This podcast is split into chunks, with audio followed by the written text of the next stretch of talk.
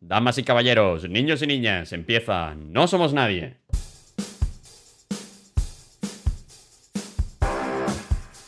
No se escucha la música. No se escucha.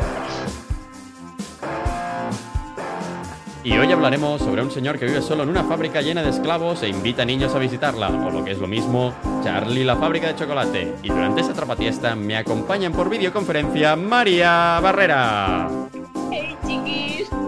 Conectado por fibra, Pau Melero. Besos. Y desde los confines del internet, Xavi Milá.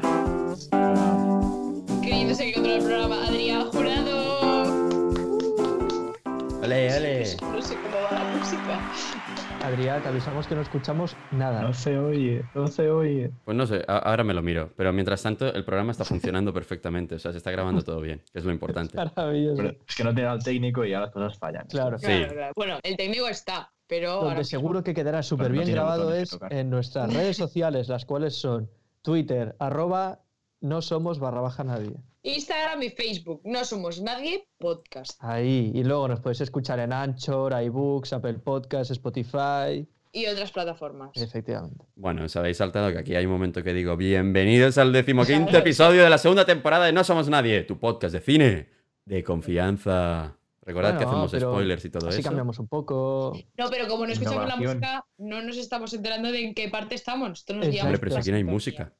Es que no se lee el guion, es que no se lee el guion. Bueno, dinamismo. Sin más dilación, llega nuestra primera sección. La película se enfrentará al exquisito paladar. Ahí va, esta no es la primera sección. Esta es la mía. Esta es la segunda. hemos escuchado. Pero estás escuchado. bien. Sí, sí. Sí, no, porque ya, la- ya lo he arreglado. En plan, ya, ya lo he visto. Es que imaginaros si soy bueno que mientras hablo lo arreglo. Hala, venga. El resumen del filme. Brought to you by Xavier and Adrià.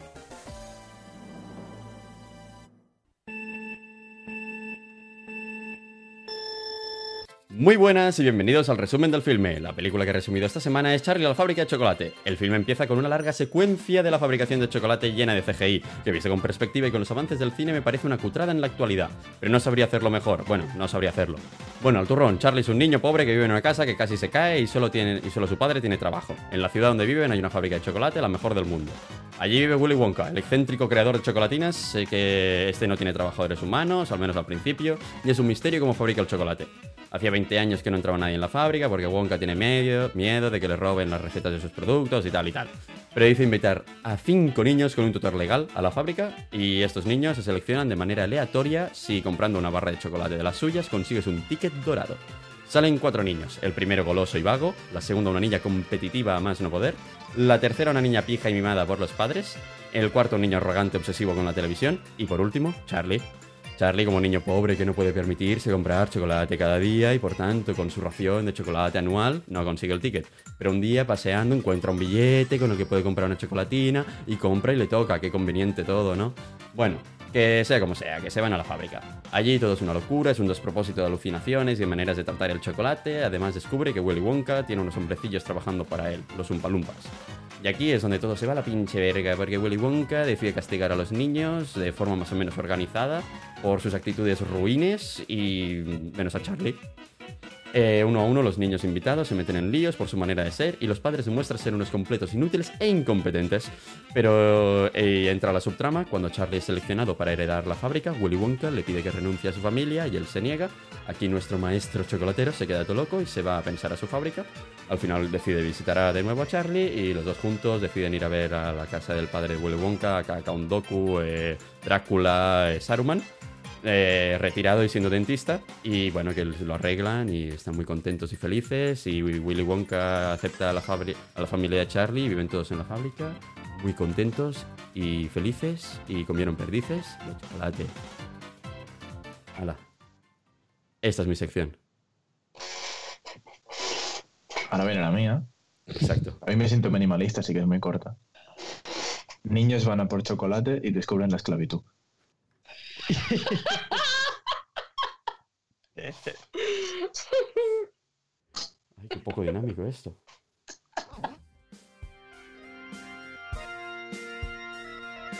No somos nadie, patrimonio de la humanidad en streaming. El podcast sobre el séptimo arte que no sabías que necesitabas.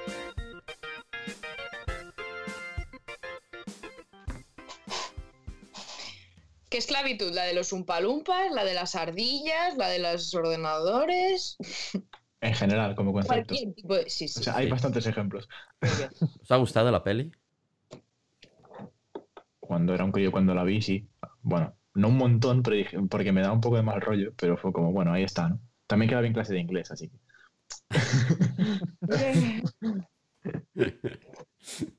¿Y, y a vosotros qué tal, María Pau?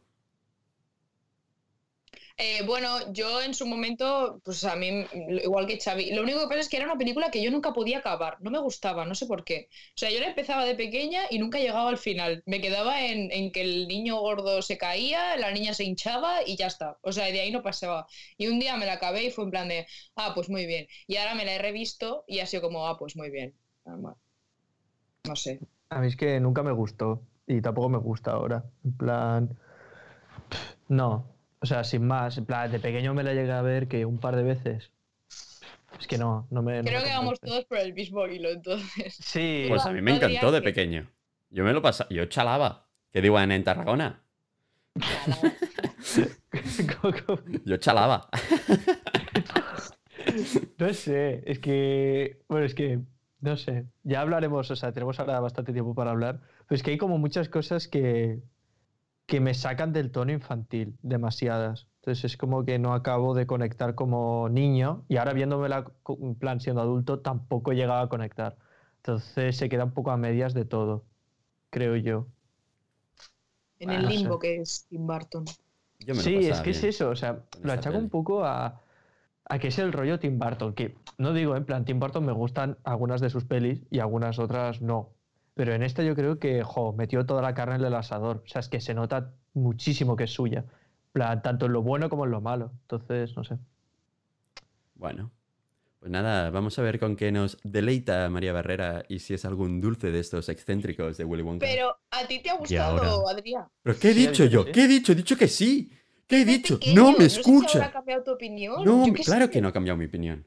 Ah, vale. Evolucionar, ¿eso qué es? Vale, Yo no soy un Pokémon aquí que voy evolucionando. Vale, vale, vale, vale. Y de ahora personaje. la película se enfrentará al exquisito paladar de María Barrera. Bienvenidos a... La guía Michelin.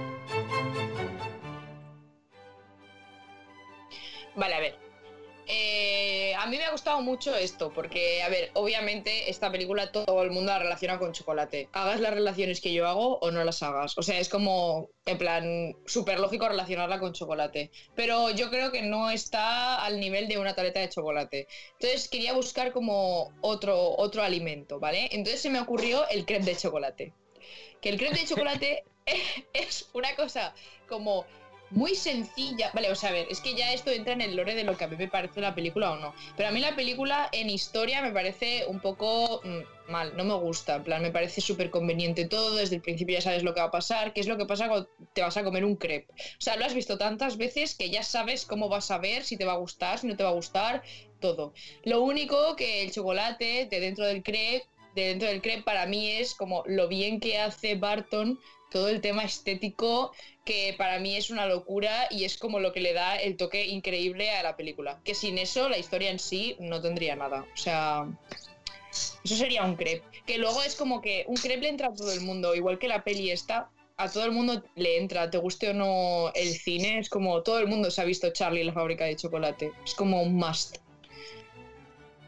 Igual que todo el mundo se ha comido una crepe, no sé. Eh, ¿Qué os parece que- que el- la crepe? Mm, Yo no la acabo de. En plan, yo hubiera escogido, sinceramente, una chuche agria. De estas llaves que parecen como chuches, pero en verdad están ácidas. En plan, Sí. como Son que- increíbles, son las mejores. Claro, claro, claro. En plan, claro, son, son las mejores ahora, pero en su momento, en Ah, plan me de crío. A mí el ácido siempre me ha gustado. Yo era el niño que chupaba limones. Muy bien. Bueno, y el que snifaba pegamento, pero no nos estamos centrando en nuestro pasado. O sea, la Para cosa coñas, es. A mí me gusta lamer limones. El Está técnico que chupaba limones. Bueno, el técnico que chupa limones. Bueno, pues yo chupaba limones y olía pegamento. Soy una, una evolución. No, yo Bueno, quemaba las gomas de borrar, las ponía en, el- en la estufa de clase como para. ¿Qué Bueno, da igual. dices? Sí, te lo juro. Bueno, da igual, a lo que iba. Que de pequeño, en plan, es eso, yo creo que es una peli que para un niño puede pensar que es una cosa y luego lo ve, lo prueba y es como de, wow, what is this? What is this? eh? O sea, yo no creo que sea tan previsible, porque, joder, yo, yo de niño, cuando veía que los críos la empezaban a puto palmar, pues, bueno, No la mueren, palman, al final salen. Ya, Bueno. pero. Sí, pero ya sí. me entiendes, o sea, joder, yo No, no no, no, esperaba no, eso. pero, pero desde el principio de la peli es como un Charlie, seguro que le toca el billete, seguro que va y seguro que gana. Es como que no hace falta que vea la peli. O sea, yo sale el niño en pantalla y es como, ya está, este niño, es que es este niño, porque, porque sí, porque Roald Dahl, su cuento, lo dice. Plan, no hace falta leérselo. Entonces, Bueno, a Aquí, mí eso me- no. me, me fastidia mucho. Has Yo tocado que un- se muriera no. el Charlie. has tocado una cosa. Que, que no- no- la gente no me está viendo porque esto es totalmente radiofónico. Pero estoy poniendo cara feas. Caras feas estoy poniendo. Habla del libro, Sí, sí, habla del está poniendo cara de oler un culo. Exacto. Oler un culo sucio. Nada, nada. Espera, acabamos detalle sección y, y hablas de Roald Dahl. Lo único que quiero decir es que en el fondo siento que una crepe de chocolate es demasiado para esta película, pero no he sabido encontrar un alimento que la, la relacionara mejor. Entonces la crepe de chocolate vale. para mí la relacionaría con lo bien que hace Tim Burton en el trabajo visual. Ya está. Y cómo se le ocurra. Mm, solo eso. Muy Esto que bien, has dicho Tim al final, te diré que entonces sí que te lo compro. Ah, vale, pero si lo he dicho. vale, vale. Al final. Vale, vale, ¡Hala! Pasamos a la tertulia. No somos nadie, tu podcast de cine de confianza. Producido, realizado y locutado por la generación más preparada de la historia.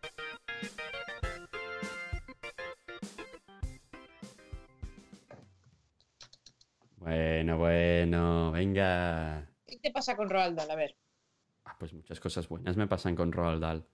Cuenta. Cuéntanos. Pero, pero así, así en frío. Así en frío, así en frío. Eh, Hay que tirarse a la piscina de vez en cuando. Yo para hablar de Roald Dahl me gusta ir poco a poco, unos besos en el cuello, así, Ya, para ya. empezar. Es que Pero- claro, si vas todo directo, no sé, no me entra Roald Dahl, ¿sabes? Me gusta más así, de mica en mica. La pica. Pero sí, Roald Dahl es el chungo, ¿no? Sí. Roald Dahl es un genio, es un maestro. Es que yo para hablar de Roald Dahl, sí. si quieres, meto mi sección. Es que si no, no hablo de Roald Dahl. Buah, tú en tu sección tienes que hablar mucho. Métela, métela. Sí, Ala. señor. Pero- pero- ¿Pero qué me vienes tú a que mandar? ¿Que yo mando? ¿A que meto otra sección? Ah, vale, no sé. Pon otra, pues pon Joder, qué otra. rápido están sacando hoy secciones. Dale, dale. Ah, no sé, no sé. Hablemos, hablemos. Queda, queda, Hemos entrado en tertulia y volvemos a salir de golpe. Ya, ya, ya, ya. métela, métela, da igual. Bueno, yo, mira, antes de meter la sección, yo solo quiero decir que hay otra peli.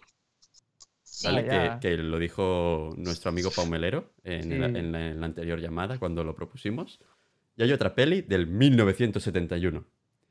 Y, y muchos, pues, aquí la buena gente que sabe del internet eh, y que pues sabrá que hay un meme por allí. El meme que- del dos- el buen 2013, cuando, canto, cuando Cuánto Cabrón sustituyó las viñetas por memes de imágenes, una dura época, a lo cual primero los memeros nos resignamos, pero luego al final cedimos, y salía el meme este de, de un señor como con un sombrero de copa lila y un traje, con el puño en la frente diciendo, ah, sí, muy interesante.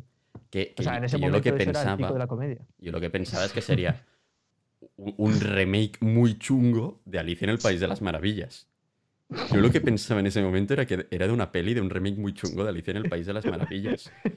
Una no porno de Alicia. idea de que había una de Charlie, la fábrica de chocolate anterior a esta. No, Yo pensaba que esta era la única inigualable. No se llama Charlie, se llama Willy Wonka y la fábrica de chocolate. No vaya a ser que, Ah. que las confundamos. Porque es, Mm. es a little bit different.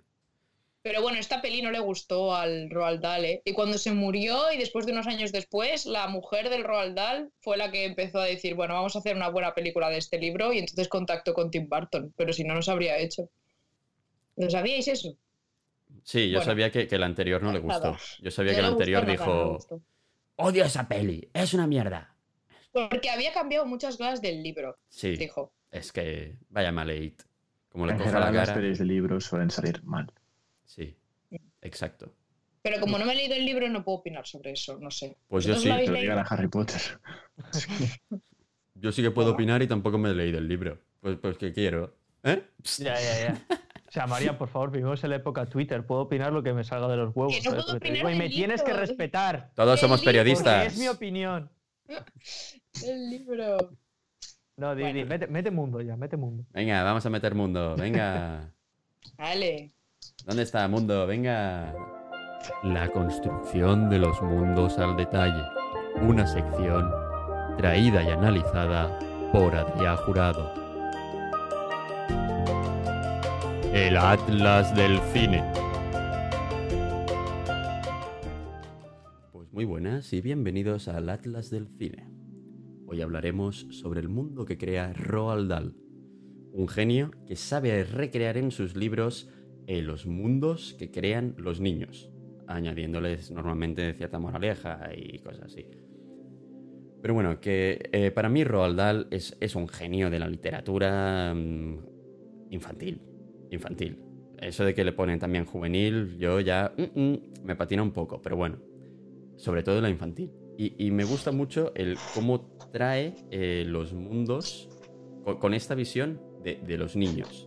O sea, para mí, las, o las películas que al final, que es lo que he visto, Roald lo siento, no me he leído mucho tus- tus libros, algunos sí, pero ya está.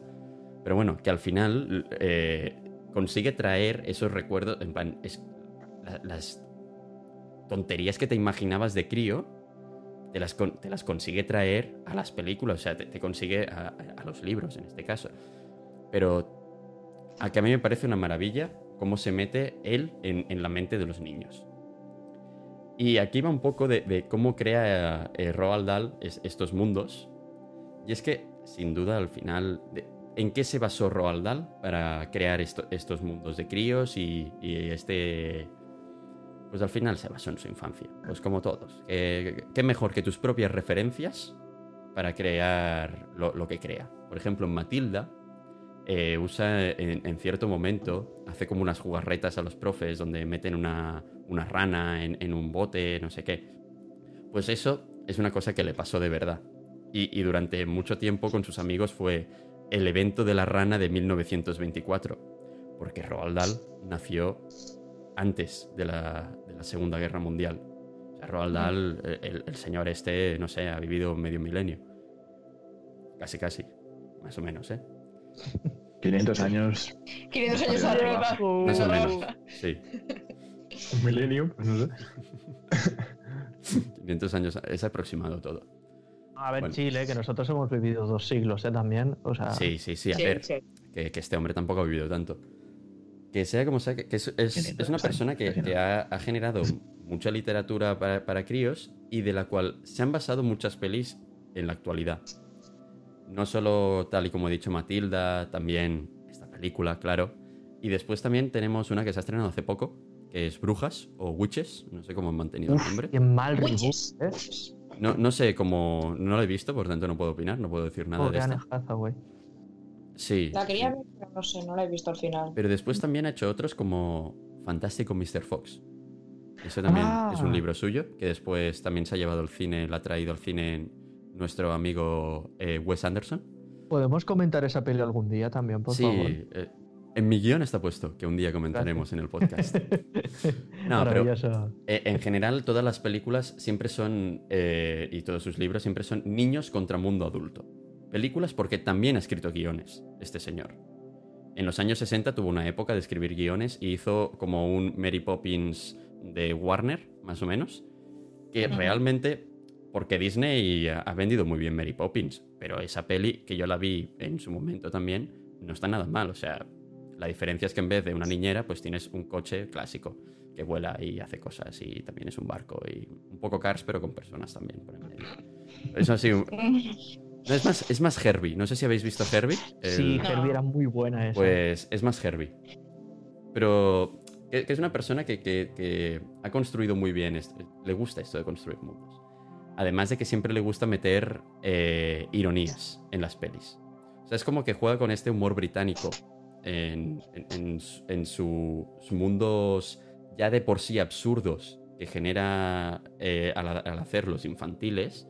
Además, añadirle este humor británico muy irónico, muy llevado al extremo muchas veces, le, añade estas cosas. O sea, por ejemplo, una cosa que hizo eh, Roald Dahl casi a punto de morirse era que, que Israel estaba a tope con invadir Palestina.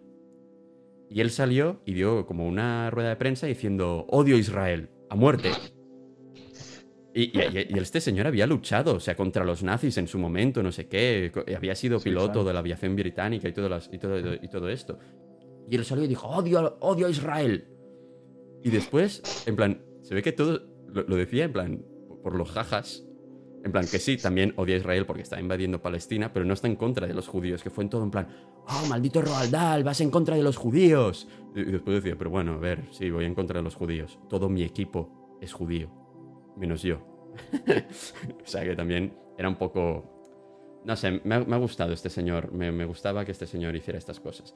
Pero bueno, en la película, para En finalizar... resumen, el tío es majo ahora, la película. Sí, no, pero, pero que no, todo esto es de la película. Y para Sí, sí. finalizar, que Barton al final lo que hace es añadir sus pinceladas propias, que es añadirle pues expresionismo alemán, eh, toques de art deco y colores oscuros y de a veces llamativos. Y con esto se construye el mundo de la película. Muchas gracias. Yo tengo preguntas de mundo, te las Yo también hacer? tenía preguntas. Pues pregunten en tertulia, señores. Oh, ya se me acabó la sección. ¿Qué Ah. queréis preguntarme? Que, en Vale. plan, ¿por qué Marruecos aún van con trueques? En plan, te doy una gallina a cambio de una barra de chocolate. Porque actualmente también van con trueques. Pero por favor, o sea, incluso las, las, las eh, chocolaterías, en plan, las mm, Nah, tiendas de chuches. Eh, es el tema de que yo, yo creo que aquí Barton pecó un poco de... De estereotipos. Bastante. Exacto. O sea, Exacto. muy feo, tío. No sé. Aquí ya no, no entra Roald Dahl. O sea, aquí ya entra que el señor Barton ha patinado. Ha patinado Sí, bastante. Y luego, otro duda, en plan, esto no sé si es también por Tim Burton, porque supongo que también, pero ¿no creéis que deja como muy mal a toda la industria, en plan de fábricas, rollo como el trabajo de producción en cadena y todo esto? O sea, como que es un poco, ¿no? Como que lo deja mal. Sí, o sea, al pobre padre de Charlie, en plan como que le sustituyen por una máquina. Pero esto es real, esto pasa. Sí pero, sí, pero vamos a ver, en plan, eh, genera todo un ambiente de fábricas como un poco deprimente. En plan, la única fábrica chula es la de Charlie y lo que trabajan son un palumpas. Pero el resto de fábricas, en plan, por ejemplo, la de eh, frutos secos del otro, en plan, son todo mujeres ahí que parece que estén semi-explotadas. eh, ¿Sabes? Es como que lo presenta todo un poco feo, ¿no? Pero está así, o sea, ¿has visto el documental de Samsara o de Baraka? Estos documentales son documentales del mundo, están súper chulos, o sea, desde aquí os los recomiendo a la gente que nos esté escuchando y a vosotros si no os lo habéis visto. Son así larguitos, pero son súper guays, o sea, es visualmente súper atractivo y te cuenta zonas del mundo y cómo funcionan. Y hay un apartado que es todo esto de la industria. Y salen un montón de fábricas por dentro, cómo están constru- en plan, haciendo las cosas y tal. Y muchas fábricas son así. O sea, mucha gente sentada haciendo cosas. O sea, esto es, pasa en la realidad, en el mundo, en muchos No, sitios. pero cambia mucho cómo lo presentas, María. Plan, yo he visitado fábricas por dentro, en plan por X cosas, y créeme que depende de qué fábricas, depende en qué países y tal, claro que pueden ser así, pero hay fábricas de ahora donde hay máquinas y personas trabajando conjuntamente, que el ambiente, o sea, por cómo lo presentas, o sea, para mí Tim Burton, todo lo que, en plan, cómo lo presenta, en plan, la música que pone en ese momento, los planos que pone en ese momento, los colores, las, las caras de la gente, eh, ¿sabes? En plan, lo presenta como muy feo todo, en plan, los trabajos Claro, en cadena porque de fábricas. Lo que está haciendo él es quejarse de eso, o sea, quejarse de que en un momento dado la, la- la tecnología nos va a quitar a nosotros nuestra, nuestro trabajo y todo, y entonces lo, lo critica de esa manera. No, pero ya no me refiero a lo de la, a lo de que las máquinas nos quiten el trabajo. En plan, no me refiero a eso, porque eso es, una- eso es otra cosa. Sino que a mí me faltó el hecho de, al final me puedes plantear, yo que sé, que dejas a los pobres un palumpas, en plan, les dejas de mentir con esto del cacao, porque, a ver, eh, vale, no es esclavitud, porque bueno, con la cosa esta del cacao, pero quieras o no, tío, puedes contratar a gente, generar empleo y crear un ambiente guay de máquinas y personas trabajando juntas, ¿sabes? Porque las fábricas no van en contra de las personas, pueden perfectamente coexistir, ¿sabes? Entonces, no Pero sé. en, en la fábrica de chocolate hay máquinas y los umpalumpas las usan. Claro, pero claro, a que sí, pues. ¿por qué no quitas a los umpalumpas y metes a personas del pueblo y creas empleo, tío? Ya, porque a él le daba miedo de que le robaran la receta, Vale, no sé qué. Eso es lo que- Sí, bueno. A lo que me refiero es que deja en general, y esto es una cosa que no me gusta, muy mal al ambiente de fábricas y de la producción en general. Ya está, Mm. era mi point. Ok, ok. Bueno, yo no sé qué tiene Sí. que, tiene que, tiene que ver con el mundo, pero. No, yo tengo una pregunta de mundo. Dime. Que no entiendo los umpalumpas, en plan como raza. No sé si tú esto las... Es que no sé, no hay pequeños, todos tienen la misma edad, todos son... A ver, salen... A ver, es que esto ya es entrar mucho en identidad de género y todas estas mierdas, pero parecen todos hombres, ¿vale? Sí. Y luego solamente salen mujeres, en plan secretaria salen tres y ya está, en plan... No sé ni cómo se reproducen, ni de dónde salen, ni nada. En plan, no sé. Y eso es mundo, ¿no? Yo te voy a responder con una simple pre- pregunta. ¿Vale? O sea, te responderé de tu pregunta con una pregunta. Es lo típico así de profesor subnormal, que, que no tiene ni puta idea de, lo que dice. Muy bien. Pero porque tú tienes la respuesta, Adrián. No es de subnormal, es de conocimiento. Si la tuviera, exacto, si la tuviera. Si la tuviera, pero... No la tiene porque no es importante, probablemente. No, eh, la co- sí, realmente sí que podemos decir que tengo una respuesta, pero eh, el tema es, ¿tú- ¿de pequeña tú te hubieras planteado esto? De pequeña, cuando tú jugabas y tú creabas un mundo para tus juegos, ¿tú te planteabas si el mundo tenía coherencia?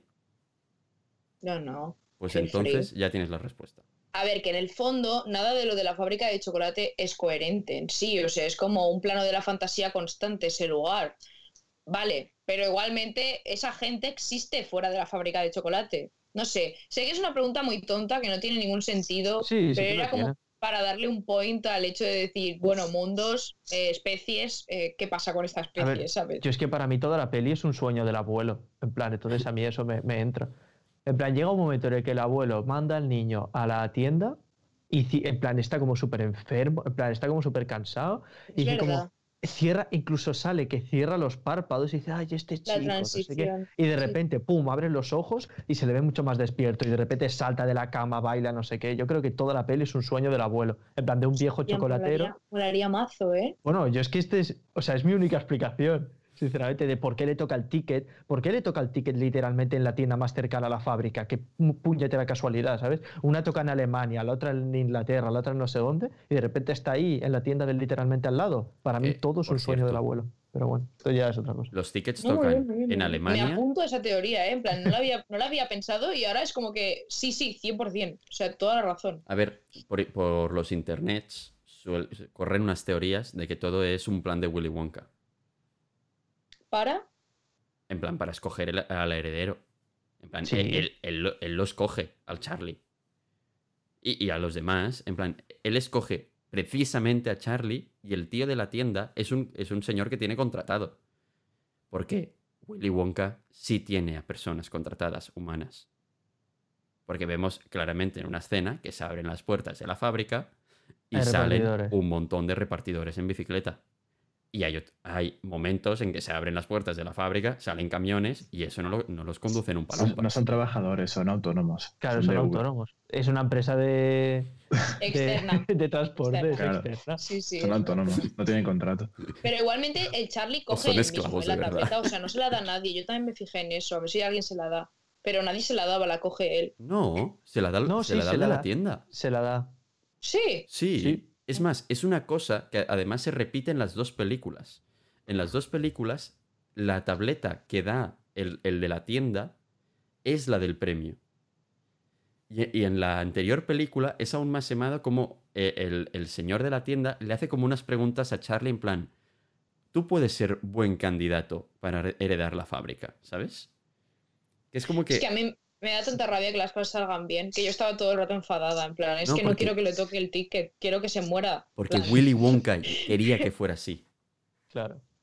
Porque quería que, que lo heredara una persona buena y por eso manda un montón de, de esclavos de verdad. En plan, no un, palum- un palumpas, que también les debe pagar en chocolate. Porque eh, otra cosa Sí. que.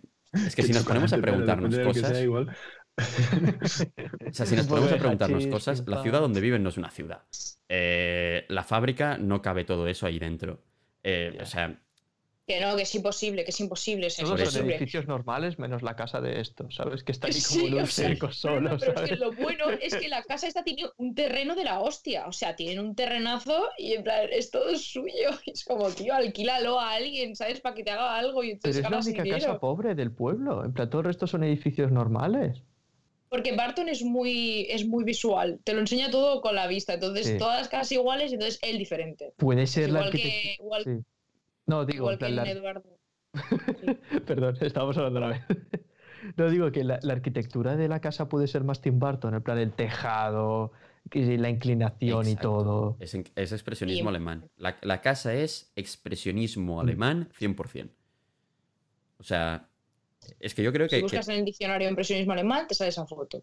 Fijo. Impresionismo, perdón. Impresionismo de qué. expresionismo, ¿no? Sí, sí, totalmente, totalmente. Me has hecho dudar, María. No, amarilla. expresionismo, perdón, es expresionismo, es que se me ha ¿Me bailado la letra de decir? la cara. Comentar una cosa y me, me cambia el tema que flipas, pero lo de Roald Dahl que antes has dicho, mi juvenil ya no sé. Yo no tengo ni idea, ¿eh? pero yo iba a comentar, yo de pequeño me leí un libro de Roald Dahl, y lo tengo Uh. aquí. Sí. Y se llama La maravillosa historia de Henry Sugar. Y era como distintos cuentos. Y yo no los, recu- no los recuerdo muy de niños, ¿eh? En plan, yo me lo leí igual hace 12 o 13 años. O sea, igual debería tener yo 8 años. Me acuerdo poco, porque yo me acuerdo de la del Henry Sugar. Este era un señor que jugaba a póker o algo así. Y había otro cuento de un, de un tío que lo ataban a las vías del tren para que, se, para que, para que le pasara un tren por encima. O sea, no me parece muy niño, ¿eh? No, es, es ver- o sea, tiene- eh, va un poco por etapas. Ha pasado la historia este señor como el mejor escritor eh, británico de literatura infantil y juvenil. Pero él no solo ha escrito esto. En plan, no solo ha escrito Vale, en vale. este género, ha escrito en muchos géneros. Y, él, por ejemplo, se estrenó. Pero claro, yo he dicho no, infantil. Y digo, pero si ese señor escribió un cuento de cómo atropellar, de cómo ataban Sí. a un señor a las vías del tren, digo, eso es para niños. No, que me lo leí eh, siendo niño, ¿eh? Él Pero además bueno. se estrenó en un periódico explicando cómo él se reventó con un avión de la, de la RAF y, y casi muere. O sea, se quedó ciego, no sé qué. En o sea, este, lo en pasó este había, me acabo de acordar, en este había uno de. conta- igual me confundo, pero había uno como contando algo de aviones, creo, es que hace un huevo de años, que contaba como que eran como súper primitivos y las metralletas disparaban a través de las hélices y tenían que estar sincronizados. Pero que a veces fallaba la sincronización y le metía un tiro a la hélice y el avión se iba a la mierda. Me parece una idea súper original, en verdad. ¿Ves? Esto es lo que yo necesitaba en Charlie. Es que todo sale demasiado bien. No me gusta. Todo el mundo acaba contento, todo el mundo acaba feliz. Hombre, no. Sí. Hay una niña de color azul. eh, hay otro niño No, pero porque 2D. la niña. No, no, no. la- o sea, todos como que aprenden, por así decir. O sea, en plan, es como que todos tienen de su propia medicina, menos el niño gordito, que no entiendo muy bien qué le ocurre a ese niño, pero bueno, igual aprende a no comérselo todo. No lo Sí, sé. No, porque pero si lo dice la dice, madre. Estoy buena, no sé qué, ¿sabes? O sea, Si lo dice Ah, la pues- madre, deja de comer tanto, que estoy cansada ya. Vale. Luego la niña esta del chicle se vuelve elástica y está súper living con ser elástica y tal. Y la madre le dice, siéntate con tus cosas, no sé qué. Y ella dice, bueno, pero yo quiero ser elástica, no sé qué. Entonces es como que encuentra una pasión suya que no sea competitiva. Está bien. Después, el ¿Cómo niño que este no le está competitiva? ¿Qué Yo me huelo que esta tía luego se va ahí a concursos de elasticidad a ganarlo todo, tío. Dudo que haya A ver, aprendido una mierda. Supongo, supongo, vale. Pero luego, el niño este que le gustan los videojuegos, que por cierto, me parece un niño súper razonable. O sea, todo lo que le dice al Willy Wonka tiene razón. O sea, todo lo que le dice tiene razón. Lo único que pasa es que es muy irritante, pero le enseñas al niño Mm. a comportarse bien, a utilizar la información que tiene de una manera buena y no destructiva. Y ya está, pero el niño sabe de mates física. Uy, nos vamos, a, nos vamos a poner a hablar sobre los niños, porque aquí entra la, la- el, para mí lo, lo mejor de la peli. En plan, los niños representan tal cual los pecados capitales. O sea, Sí. tenemos al niño este que dices como la ira. Y si me apuras también un poco la pereza, porque es como que llega a hacerlo todo, pero precisamente como está como aburrido, en plan, él lo dice, tipo, en plan, bueno, está aburrido y simplemente se dedica a eso, ¿sabes? O sea, pero es ira también porque va como con la calavera, la camiseta, le llaman demonio, es súper agresivo y tal. Luego tenemos la avaricia por parte de la niña malcriada, la soberbia por parte de la niña del chico, es súper soberbia con las medallas y tal. Luego tenemos la, en plan, la gula con el niño mm, plan, polaco, no, alemán. Alemán. Luego, mm, ¿qué más sabía? ¿Qué me falta? La lujuria, si me apuras aquí ya no, en plan, Porque son La niños. lujuria- Y queda feo. ¿No? ¿el qué, el qué? Que son niños y queda feo la lujuria. Ya, Claro. la lujuria si acaso con la madre de la, de la niña, pero bueno. Sí. Sí, porque mira, mira el otro padre en plan. "Mm, Sí. Bueno, ya un Willy huevo". Wonka le tira también bastante. Sí, a Willy Wonka le tira un poco la caña y tal. Entonces, ¿qué pasa? Que, en plan, lo que dices tú, María, en plan, estoy de acuerdo, porque ese niño parece como muy capaz, pero yo creo que en, en el momento en el que le preguntan, rollo, ¿y qué hiciste luego con la chocolatina? Plan, ¿sabes? Que él, él dice, en plan, no me gusta el chocolate ni me la comí, ¿sabes? Para mí, ahí es donde representa la, el problema de ese niño. Es como que se queda en la superficie del conocimiento. Él solo tiene conocimiento, pero no tiene sabiduría. Es la diferencia, ¿sabes? O sea, en plan, él como que tiene las herramientas para crear un algoritmo, para encontrar no sé qué, ¿sabes?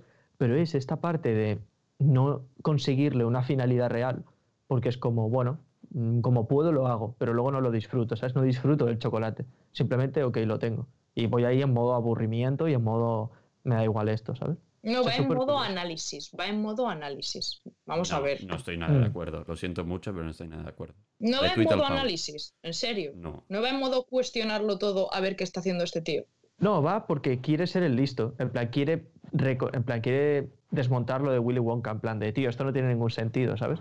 Pero no lo veo más como que va a analizar. Yo incluso es como al que menos ganas le veo de estar ahí. Sí. Bueno, a ver, joder, todos tengo- es, Tengo todos que es por interés.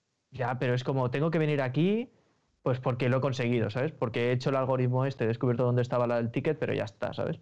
Yo le veo como bastante aburridillo. Él quería como ver dentro cómo funcionaba la fábrica.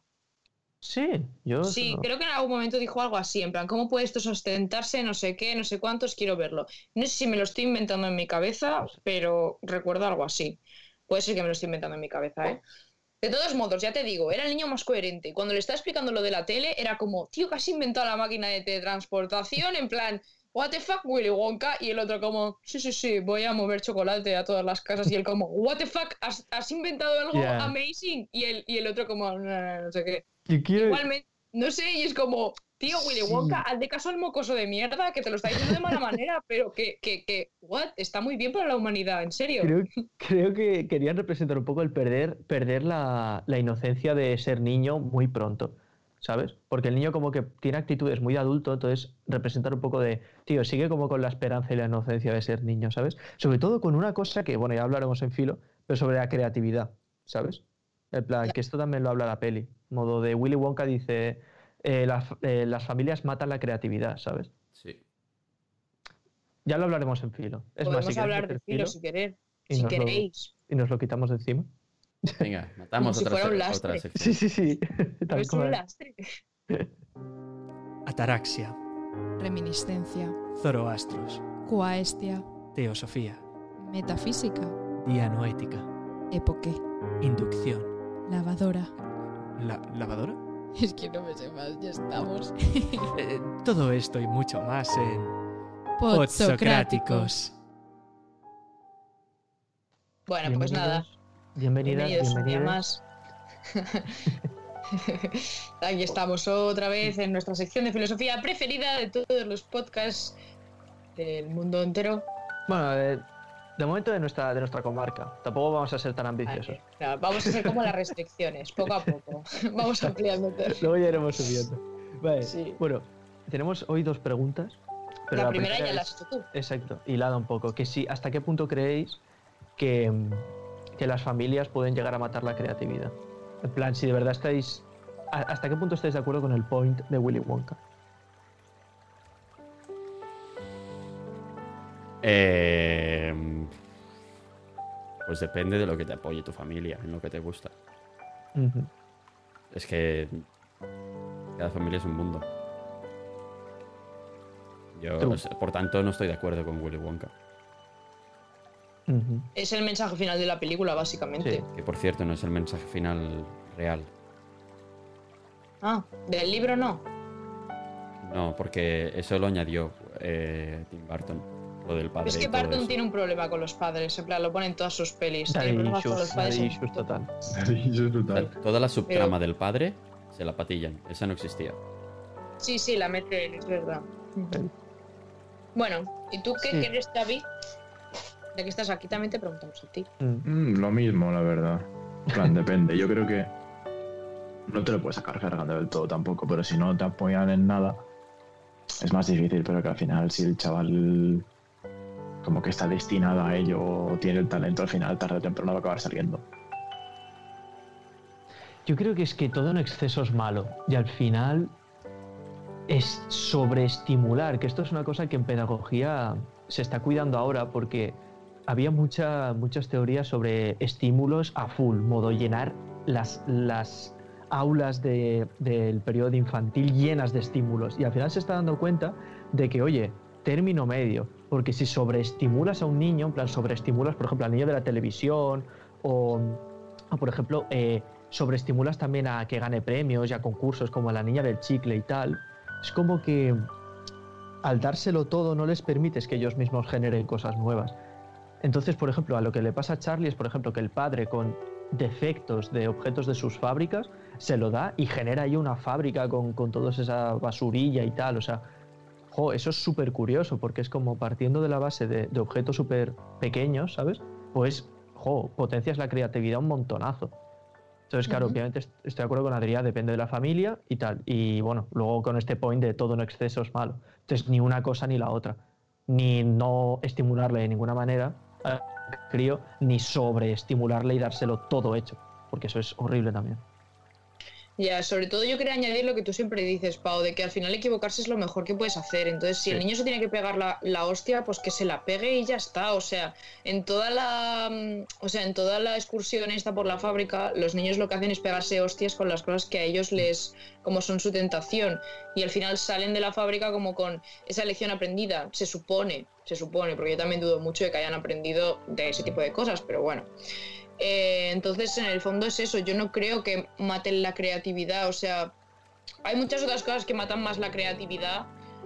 Pero bueno, Pau, tú eres profe, entonces tampoco me quiero meter mucho con los profes de plástica. Pero para mí, eh, esos profes es como. uf, es un- Sí. Tiene una tarea muy complicada y suele ser bastante de copia esto y no crea algo que te Me voy a. Exacto, me voy a guardar esa bala en la recámara para cuando hablemos de alguna peli sobre plástica o arte. Pero sí, va a ser un tema muy No, interesante del cual hablar. Pero aquí, Sí, sí, sí, aquí sí, sí. yo voy a defender un momento a los profes de plástica. Y los profes de plástica no deben enseñarte creatividad. Enseñan bellas artes. Que no es lo mismo. Claro, claro, claro. O sea, ellos te tienen que enseñar la base y a partir de ahí que tú seas creativo. Lo que pasa es que yo recuerdo. Bueno, es que claro, es un tema que si abrimos el melón. Chicos, si abre- lo siento, no, es un tema que me interesa muchísimo, pero es A que mí si lo también, mí gastamos ahora, eh, yo qué sé, cuando Yo hagamos. Lo guardaría, lo guardaría Lo y haría en, algún- en alguna peli en que sea Exacto. creatividad full, lo hacemos. Ya está. Sí, sí, sí. Vamos pero a bueno. pasar a la segunda pregunta, María. Tenemos la segunda pregunta. A ver, nuestra segunda pregunta era si vosotros también habríais ido a hacer una excursión a una fábrica o habríais vendido el ticket por millones de euros y habríais salvado a vuestra familia. ¿Por Yo qué no tenéis- no me dieron nada. No, te- claro, no tenéis ninguna certeza. O sea, Charlie en ningún momento tiene una certeza de que le vaya a regalar la fábrica. O sea, ni de coña. Es como. Pero la certeza de que ese ticket es el último del mundo y vale muchísimo. Yo vendo Sí, el ticket, sí. Eh, pues yo depende del momento. A lo mejor de crío hubiera preferido ir a la fábrica. Ya, yo te digo ahora. Ahora lo hubiera vendido, pero es que ahora no me interesa para nada visitar una fábrica, aunque me la regalen después. Sí, si me dices que después me la regalas, claro, pero es que ahora mismo Hombre, depende, suda. depende de qué fábrica, ¿eh? Sí, sí, que te echan un barro encima. Bueno, bueno. Si estoy en la fábrica de Tesla, me la quedo. No, pero en general, yo en ninguna fábrica me apetece visitarla. Yo, pues vale. ¿Y pues, la de Lego? No, la verdad es que no. ¿Qué dices? O sea, al final, ¿qué hacen? Era Es el gente regalo. Devolver ese el regalo al de su cumpleaños. Mierda, joder. Devolverlo. ¿Tenéis el ticket? Visitar sitios donde producen cosas, pues bueno, pues muy bien. Sí, pero yo creo que para el crío es en plan, jo, o sea, su cama tal cual está enfocada a la fábrica, o sea, es como todo, en plan, su pasatiempo es hacer una fábrica, en plan, es como, guau. Entiendo que su decisión sea más chunga. ¿Pasión o tu familia? Claro. Y aún así el tío decide bien, ¿eh? Eso me gustó. O sea, Sí, que el niño diga, no, no, no, yo lo vendo, buah, me parece brutal. Sí, sí, sí, me pareció súper maduro por el parte del niño. El niño es una persona madura, que no me cae bien, pero es madura. Mm. Y el abuelo es el que le dice, le dice tipo, mira, eh, Charlie, en el mundo hay un montón de dinero, pero billetes dorados solamente hay este. Así que si lo vendes no vas a volver a conseguir ningún otro, pero dinero lo podrás Sí, acabar cuando, te- cuando se le acabe a la, a la Emilia Bonham Carter la col y tengas que cenar aire, me vas a decir tú de qué coño te ha servido la experiencia de la fábrica, ¿eh? O sea, mira, te lo acepto pues porque el tío está muerto, ¿sabes? Pero si la peli de verdad representa que ese abuelo está vivo, eh, abuelo, no. Vende el El tío ticket, está por favor. muerto, porque el tío está muerto. ¿Quién está muerto? ¿El abuelo está muerto?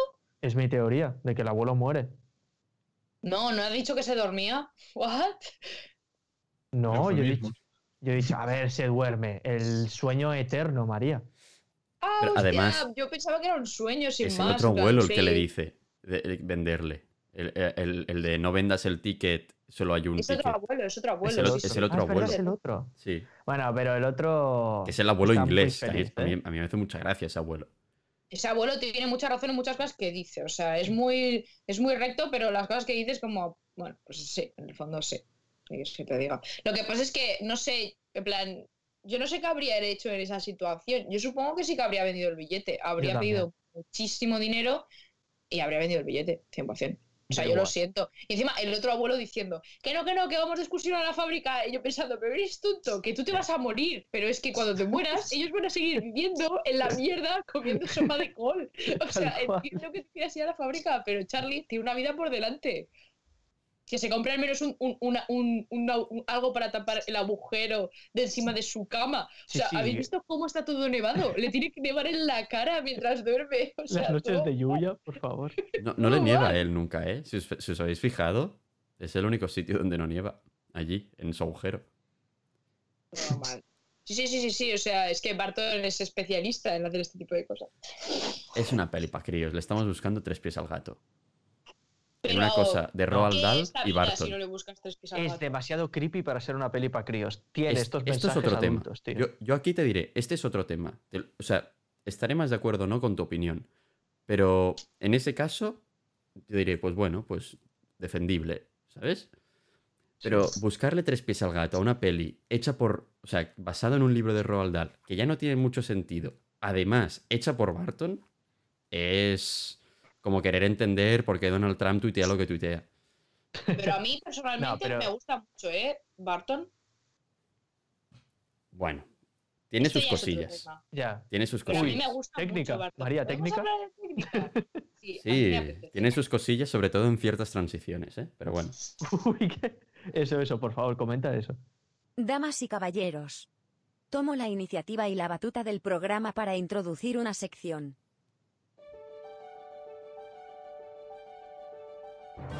Desde planos fijos a grandes secuencias. Desde revisar largos guiones, pasar por rodajes en grandes sets, hasta revisar los detalles de postpo. Todo lo que debes saber sobre cómo hacen la magia del cine. Con todos ustedes, y para nuestros estimados oyentes, la tecnificación de la técnica. Aún me sigo planteando este título de la tecnificación de la técnica. En plan, me encanta. Es como.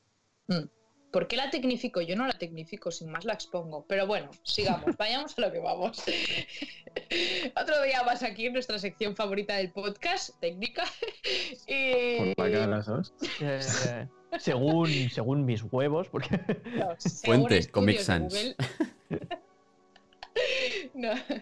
Bueno, pues básicamente esta película, eh, para mí, lo- el punto fuerte que tiene es lo visual. O sea, es lo que he dicho al principio, para mí es un crepe por lo bien que está hecha visualmente y la locura que es hacerla. Porque al final Barton es una persona de estas, en plan, es uno de los directores negacionistas de no CGI, no CGI, yo no quiero CGI. Entonces todo lo hace con maquetas, lo construye realmente. O sea, el pueblo es una maqueta entera. En la fábrica de chocolate, la, la zona esa principal donde está el río y todo, la construyeron de las verdad. ardillas.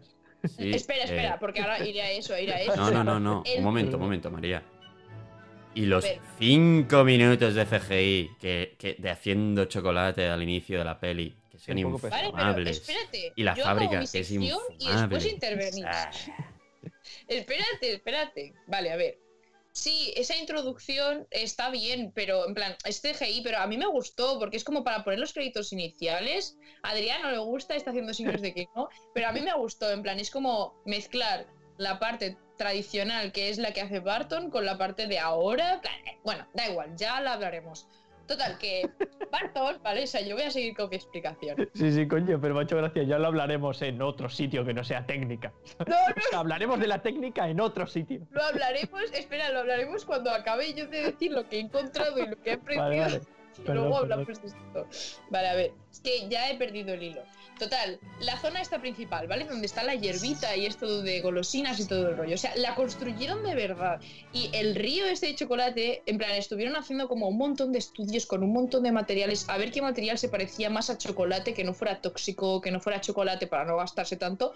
Y, al final, pues lo construyeron eh, de verdad y bajaba la cascada, lo pintaron todo de chocolate. O sea, una locura. Llamaron a una fábrica de dulces para que hiciera todos los dulces que salían ahí. En plan, bueno, bueno, bueno, locura, locurote. El barco ese es un barco que hicieron de verdad. Que cuando el barco este va haciendo como en plan Portaventura, que eso es un, eso es un parque de atracciones de aquí, eh, en plan como si fuera una, una montaña rusa. Es que no me sale ahora, ¿montaña rusa? Sí. Em, ¿Qué vas a decir? Montaña Rusia. Talla Rusia, es que bueno, me va muy. Total, ese, ese barco que sale ahí, ¿vale? Eh, o sea, es muy curiosa la manera en la que lo hicieron. Crearon un mini barquito a, a escala muchísimo menor al real y ese barco estaba como conectado con el real de alguna manera, entonces lo que hacían era eh, mover el chiquitito como ellos querían manualmente y el grande se movía a la vez, como un control remoto, por así decirlo. Entonces, Como en Spy eh, Kids 2. no sé cómo lo hicieron en Spy Kids 2, pero si lo hicieron así. Da igual, da igual, da igual. Da igual, quien la haya visto la pelea habrá tenido la referencia, da igual. Sigue, sigue, perdón.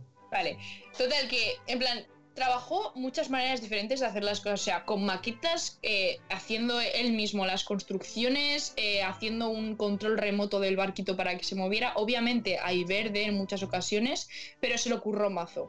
Los umpalumpas yo pensaba que eran copias pegas de un mismo baile o de, de lo mismo, pero no, no, no, o sea, el actor grabó cada puto muñeco. eh, todas las veces que salía, o sea, todo, y, y en plan, eh, muy, muy heavy todo eso. En plan, yo siendo el actor, yo digo que no. O sea, lo siento, la tecnología puede hacer que me repita, no voy a bailar el baile 100 veces que salen aquí. O sea, me niego, pero bueno. Y la escena de las ardillas, esto me sorprendió, a la par que me enfadó un poco. Son ardillas de verdad, o sea, estuvieron 10 semanas entrenando a las ardillas, y es como, no cal. En plan, tienes CGI, tienes todo, no hace falta como en plan, tener que hacerle eso a las pobres animalillos, en plan, 10 semanas con entrenamiento constante todo el rato, no sé qué. Les tuvieron que poner nueces que no fueran de verdad para que no se las comieran, pero que se parecieran mucho para que aprendieran a romperlas y todo. Entonces, todo eran ardillas de verdad, solamente había dos que eran como mm, electrónicas, que eran como las que hacían más cosas en primeros planos, en plan, para que se movieran como ellos querían y después solamente hubo una que le hicieron en CGI que es la que le hace cosas en la cara que ni siquiera era la niña la, la- la niña, la actriz, la de cuando le- se les tiran todas las ardillas encima, era una chica de efectos, eh, de efectos, esta, ¿cómo se dice esto? Que hace las cosas especiales. Stand-up, ¿no? Bueno, una de estas personas que hace las cosas de saltar y tal. Actor de riesgo. Sí, o algo Doble así. de riesgo, doble de riesgo. Stun. Stun, no ¿no? Pero que le pusieron toda una máscara con la cara de la chica, no sé qué, para que la chica, la niña no tuviera que, que hacerse daño ni nada y lo hacía ella. Que eso es otra cosa, tardaron mucho en rodar la peli porque los niños solamente podían grabar cuatro horas, cuatro horas y media al día por ser niños. Muy heavy, muy heavy. ¿Nos parece? Que no se Mm. pueden explotar niños, tío, qué pena. Qué cosa. Eh, no, bueno, no. pues Heavy pobres críos, pero, pero estuvo nominada a muchos premios por, por revelación y tal. O sea, a tope con Por los niños. revelación de actores, dices. Sí, Bueno, Mm. sí, el, el protagonista es ahora el médico autista. Ese. según doctor. Sí, sí, sí. Que sabe un español que flipas ese hombre. sí. Así. Sí. Miraos la entrevista en Leitmotiv suya, perdón, ya no voy a perder tiempo. Ahora O sea, sí, ahora hacemos Sí, sí, sí. No, no. publicidad a gente que nos roba nuestro, nuestro espacio. Porque tiene ese señor que está allí tiene un programa que, que- que encima casi nos copia el nombre. Es verdad. Es que qué, Ah, qué no, mal Nada, ¿eh? nada, nada. Bueno, no pasa Qué mal nada. Sí, hablando de técnica, no María, me parece, me parece muy feo que en Star Wars, en la magnífica Star Wars, te quejaras de las transiciones y aquí no digas semejante mierda transición que yo ponía en mis exposiciones de PowerPoint en tercero de primaria. ¿Qué transición? ¿Cuál? Igual no La, me de, la de- del rodillo, la, de, la del rodillo. La de que- batiendo mayonesa, madre de Dios, la transición esa. Madre de No, Dios. pues no la, Pero- la obvié, la obvié. O sea, es que, a ¿Cómo ver, vas tengo a que, obviar? Hay Sí, solo no, O sea, no, Star Wars. ¡Ay! Ha pasado así. Ha pasado de un lado para otro la imagen. Solamente. Y aquí hace todo un efecto de batiendo mayonesa durante Puta. 30 largos segundos. Donde te mu- tu- tus ojos empiezan a sangrar. Y ¿En estás qué momento? ¿En qué momento? Pues como en tres. en mínimo en flashbacks. tres. Mínimo. Mínimo Ah, pues tres flashbacks. Te lo juro que lo vi. O sea, a ver, yo tengo que decir que esta peli me la vi el otro día y estaba con gente charlando mientras me la veía, en plan muy chilling, me la iba viendo, no la iba viendo. Pero como ya la había visto, era como recordarla para el podcast y ya está. Entonces no me fijé exagerado en ese tipo de cosas. Pero me gustó mucho la transición de los ojos cuando se cierra, la que has han nombrado tú antes, Pau. Esa me gustó muchísimo. En plan, no me la esperaba para el nada abuelo, y me gustó. Cuando se va a dormir. Me gustó mucho. Y bueno, y otra cosa que no he comentado, que es bueno, lo que más me gusta a mí de, de Tim Burton y es uno de los directores que para mí mejor lo hace junto con Wes Anderson, es la dirección de arte. O sea, visualmente todo expresa lo que tiene que expresar, los colores son una locura, el vestuario es una locura, las escenificaciones plan, son otro mundo. Y se ve también mucho en Eduardo Manos Tijeras, se ve también mucho en Alicia en el País de las Maravillas, en Dumbo se ve también súper chulo, aunque no lo explota demasiado, y bueno, y así en todas sus películas. Yo estoy un poco enfadada con Dumbo, pero eso es otro tema. Normal, como para no estar enfadado con esa. Bueno. Vamos a hablar de música. Y Ah, también la pues, ostras, matamos que- ya. Es que esto Vale. se nos va de las manos esto, ¿eh? Ya. Vale, Uy. pero no queréis decir nada de esto. No, porque Claro, se ¿Os va de las manos. todo bien? Se nos va de las manos. Ah, vale, Mucho. vale. Pues ya está. Yo hoy dictatorial. Sé es lo que yo digo y punto. Vosotros miraos, miraos las películas de Tim Burton. Si no os las habéis mirado, sobre todo. Eh, Pau, atento, ¿eh? Que os voy a silenciar esto Que ya. visual.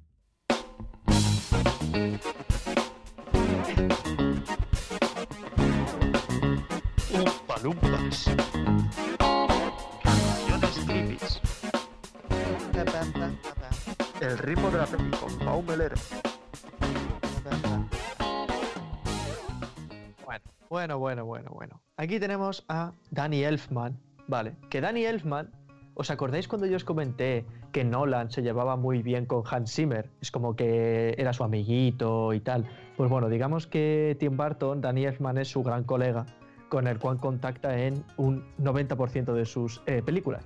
O sea, Danny Elfman es el, crea- es el creador del tema de la peli de Batman. En plan, magnífico tema, magnífica banda sonora y tal. En Eduardo Manos Tijeras, en, La novia cadáver, en Cuento antes de Navidad, en plan, en muchísimas pelis, en Dumbo también, o sea, en muchas, ¿vale? De Tim Burton está este hombre. Luego, también es el este señor hizo eh, la mayoría de 50 sombras de Grey también. Un poco, un poco picarón, un poco tonto, tal. Era, bueno, sí, un poquito tonto. Luego, eh, a Danny Elfman, no sé, bueno, los frikis de bandas sonoras como yo, también se les sonará porque fue el que rediseñó la banda sonora de Vengadores. Para Vengadores la era de Ultron. En plan, este tío cambió el tema de Alan Silvestri. Mucha gente estuvo cabreada, en plan de, guau, ¿cómo vas a tocar tal? Pero a mí no me pareció mal, sinceramente.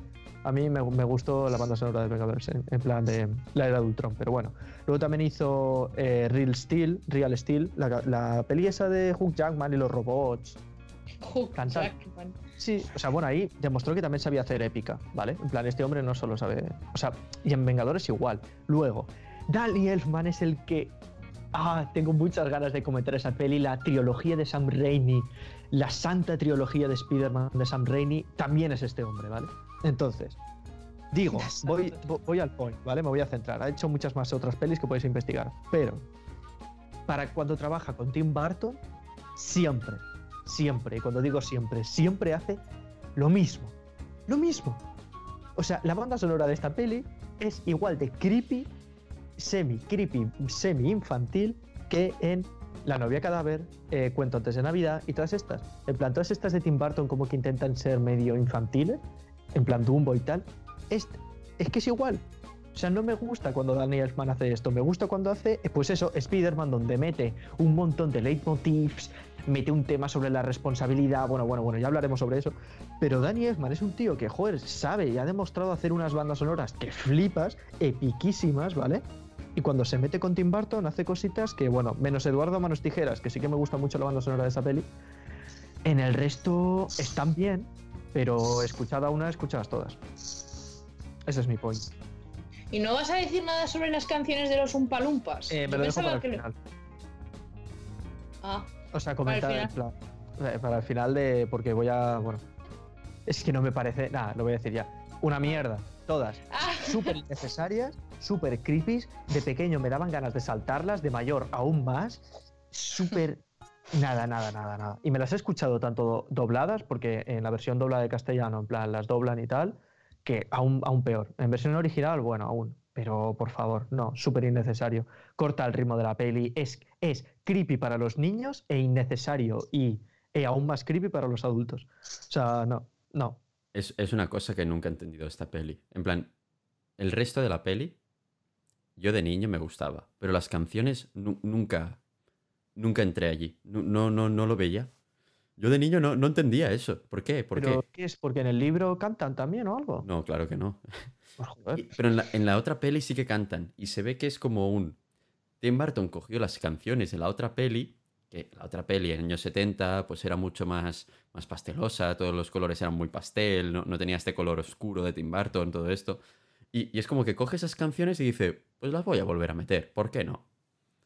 A ver, a mí me gustan las canciones. O sea, son temazos, quiero decir. Salen ¿Eh? los bichitos cantando, no sé qué. Sí, sí, no sí. son para sea, nada temas. Sí, es, ¿Qué? es cierto, es cierto que se me hace súper repetitivo que cada vez que pase algo con un niño salgan estos cantando. Pero para mí es muy gracioso. O sea, yo estaba living mm, riéndome con los bichos estos, o sea, con los umpalumpas, no haciendo los temazos. bailes graciosos, cantando. No, o sea, no, no, temazos. Pero obviamente no, ¿vale? Es muy performático lo que estoy No, diciendo. No, pero- pero, pero a ver, me explico. En plan, hasta dentro, o sea, entiendo, entiendo. Yo también me pongo Sí, sí, performático, pero Vale, pero, o sea, que me gustan, en plan, que las disfruto, en plan, me río como bailan los umpalumpas, todos los bailes que hacen, o sea, para mí son increíbles, entonces yo acepto que esté la Eh, por los bailes. coreos, coreos, vale. Pero musicalmente no me gustan. O sea, no me gustan. Dentro de ser canciones que buscan ser ridículas y tal, no, no, no. No me gusta el ritmo, Mira. no me gusta la letra, no me gusta la melodía, no me gusta nada. No he analizado mucho eh, la canción en general, yo es que estaba muy pendiente de cómo bailaban los, bi- en plan, los umpalumpas. O sea, para mí era increíble y cada baile tiene un traje diferente, bueno, eso ya entrando en, en lo que es vestuario y todo el rollo, pero muy bien. Ya está. Yo, yo- Eh, yo no sé, a mí es que los Umpalumpas en general como concepto me recordó demasiado a una cosa que, bueno, me voy a callar, pero toda la peli me recuerda un poco Michael Jackson y Neverland. Un poco invito a niños, un poco tengo la piel muy blanca, un poco soy un hombre extraño que tiene un pie en la infancia. Es, es que después de verme el documental de Finding Neverland de Michael Jackson, estoy un poco traumado y no me gustó nada. En plan, volver a ver esta peli porque vi muchos paralelismos con eso. Y Es que- no. No sé por qué lo pinta tan Michael Jackson cuando no se parece. O sea, e- en la otra peli no se parece nada. Ah, bueno, después hay otro fetichismo de, de este hombre de Tim Burton con, con el señor Johnny Depp. Que- por cierto, Bonca-. Querían coger a Dwayne Johnson como Willy Wonka. Quería coger a Dwayne Johnson, sí, sí, sí. A La o sea, Roca. bueno, lo, que- lo quería coger eh, Tim Burton, Sí, ¿eh? O sí, sea, sí, lo sí, estuvo sí. pensando él. Y al pero final dijo, los- no, voy a los- coger a mi amigo.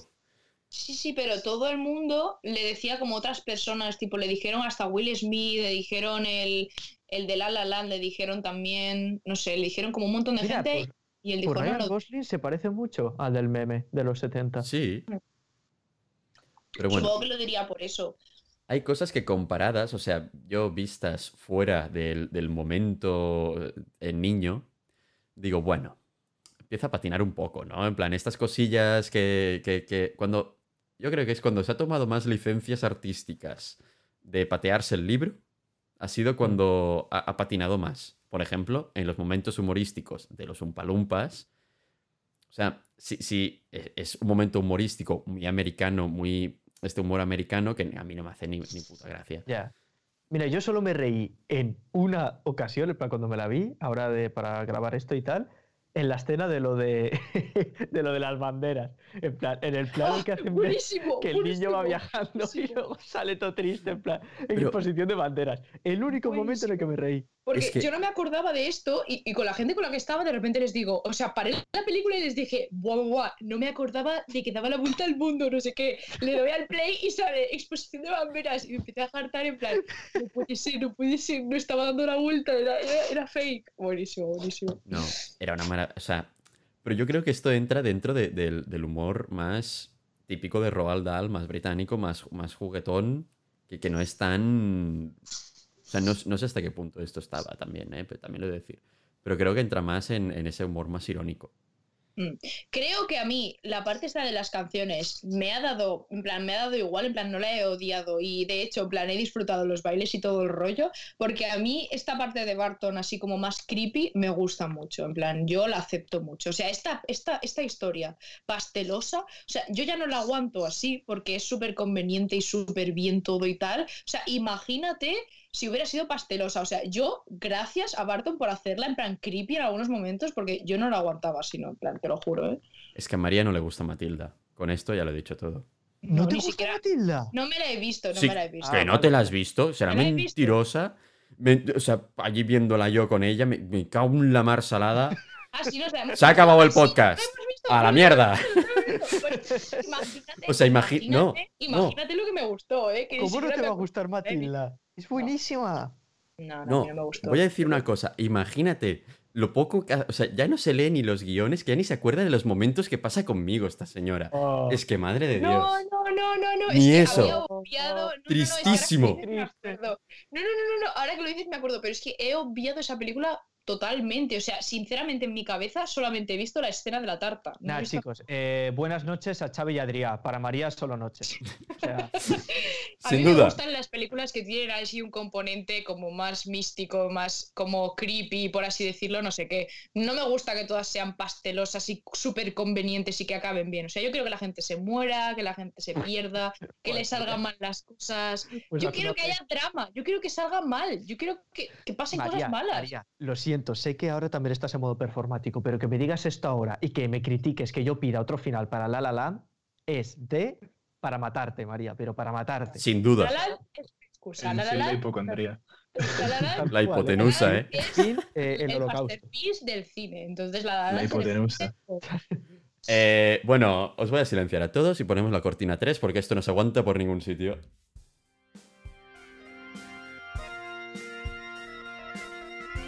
No somos nadie, el podcast de cine favorito de Shrek, Arya Stark y Harry Potter. Y ahora, también el tuyo.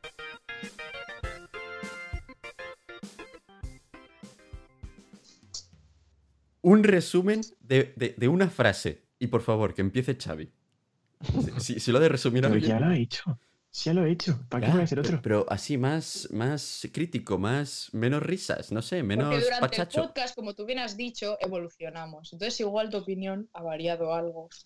María, acabas de gastar tu frase de resumen. Ya Venga, está. No, Siguiente. ¿Pero por qué? ¿Por qué? ¿Por qué? ¿Por qué? A ver, está decente. Pero es una peli que ves de crío y a mí me da un poco de mal rollo porque a mí el rollo Tim Burton me da mal rollo. Y Me ya de sirve, pequeño no me gustaba. ¿Qué has dicho? me sirve. Quería- Ah, vale. Estaba buscando unas gafas por aquí, pero no tengo. no, eso, que a mí ni de pequeño tampoco me, fascinaba. Y de mayor digo, pues digo, me la veo para recordarla y dijo, "Nah, mejor me echo el LOL. Todo se soluciona con el LOL. digo, "Mm, no sé, no me pierdo el tiempo. Eh, ¿Quién quiere? Venga. Regalo de intervenciones. Ah, es que ya, ya he dicho mi opinión, en plan que no. O sea, Tim Burton sí, pero aquí me superó. Ha podido conmigo. ¿María? Pues mi opinión es que Tim Burton es lo único bueno de la película. A mí la historia no me gusta, pero Tim Burton sí. ¿Adrián? Oh, gracias, muy bien. Eh, Tim Burton no. Roald Dahl sí. Me Tim gusta. No, ¿what? ¿Esto por qué no lo has dicho durante todo el podcast? Lo habríamos hablado. ¿Qué cojones he dicho yo durante dicho. todo el podcast? He dicho una y otra vez que cada cosa que tocaba Tim- eh, eh, el, el señor este del libro la ha cagado. Las cosas que le ha tocado las ha cagado. Pues a mí no me Apaga, apaga gusta. el podcast que hablaremos esto. No, porque yo me voy, yo me voy. Bueno, eh, a ver, hay cosas que ha hecho bien. Es lo que he comentado del mundo, que me ha gustado de, de este señor. bueno, expresionismo y todo eso, pues muy bien. Pero hay cosas que no. Así que ya está. ¿Qué redes tenemos, Pablo Melero? Tenemos una que se llama Twitter, que es arroba no somos barra baja nadie. Tenemos también una que se llama Instagram y otra que se llama Facebook, que es No Somos Nadie Podcast. Exacto. Entonces, ¿dónde los puedes escuchar? Pues en Anchor, Spotify, iBooks, Apple Podcasts. Y cualquier plataforma que a ti te apetezca. Exacto. buscarnos. La web de Activia, sobre todo. Recordemos que también estamos por ahí. Nos podéis buscar. Con el Lecasé y a Elita. Exacto. Eh, muchas gracias por escucharnos nos vemos en el siguiente programa, que os diría de qué es, pero no lo sé. Pero no lo sabemos. No lo hemos hablado, es verdad, fuck. Bueno, lo así? diremos por Twitter, así tenéis una excusa para buscarnos Exacto. ahí. Sí, normalmente lo decimos por allí, porque en ningún sitio más. Así que seguirnos en Twitter, que es importante. Es bastante exclusivo el club de Twitter. Venga, un saludo, os quiero a todos. Adiós, que vaya bien. Cuidado. Noches.